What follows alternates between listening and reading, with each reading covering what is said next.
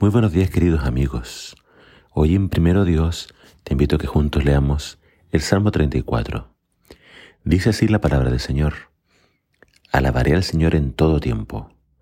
A cada momento pronunciaré sus alabanzas. Solo en el Señor me jactaré. Que todos los indefensos cobren ánimo. Vengan, hablemos de la grandeza del Señor. Exaltemos juntos su nombre Oré al Señor y Él me respondió. Me libró de todos mis temores. Los que buscan su ayuda estarán radiantes de alegría. Ninguna sombra de vergüenza les oscurecerá el rostro. En mi desesperación oré y el Señor me escuchó. Me salvó de todas mis dificultades. Pues el ángel del Señor es un guardián. Rodea y defiende a todos los que le temen. Prueben y vean que el Señor es bueno.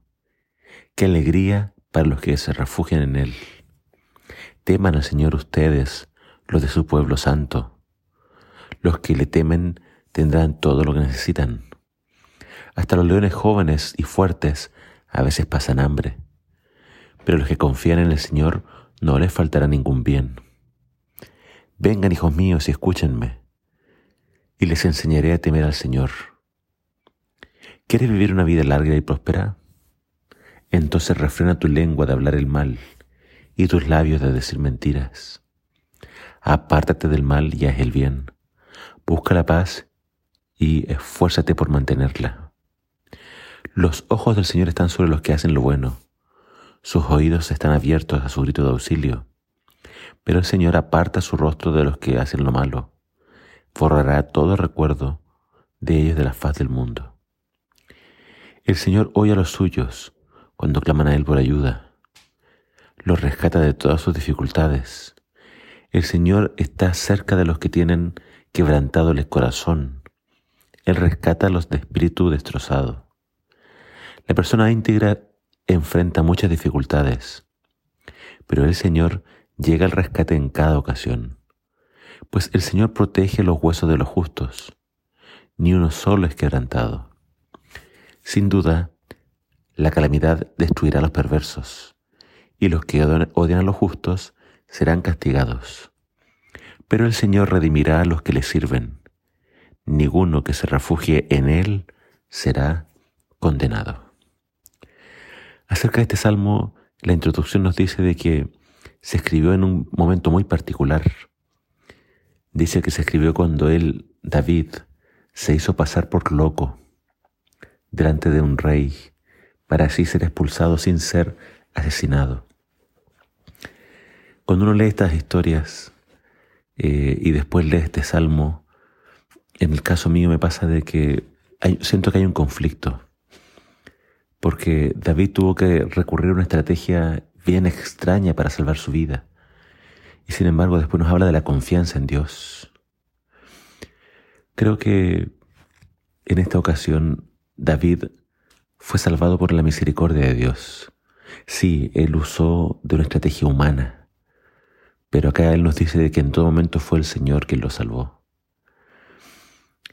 Acá en este salmo encontramos muchas promesas y al momento de leerlo dice también la introducción de que este salmo está escrito en acróstico, es decir, es un poema bien interesante donde cada eh, oración comienza con una letra del abecedario hebreo. Por tanto, es un salmo lleno de poesía y lleno de agradecimiento, pero también con muchas promesas que nos hablan del cuidado y la protección de Dios. Pero hay una que es bien importante, donde nos dice de que el ángel del Señor acampa alrededor de, los que lo temen y los defiende. En, en todas estas promesas que hay en este salmo, de protección, de bendición, siempre se invita a temer al Señor. Es decir, es casi una condición. Si queremos la protección de Dios, si queremos su bendición, si queremos que Él provea y no nos falte nada, si queremos que nos defienda, entonces el temor al Señor es indispensable.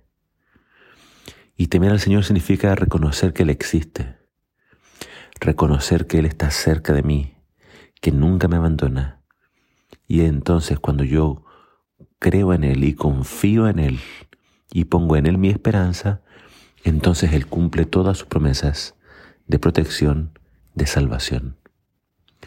Que este Salmo 34 te infunda aliento el día de hoy. No estás solo.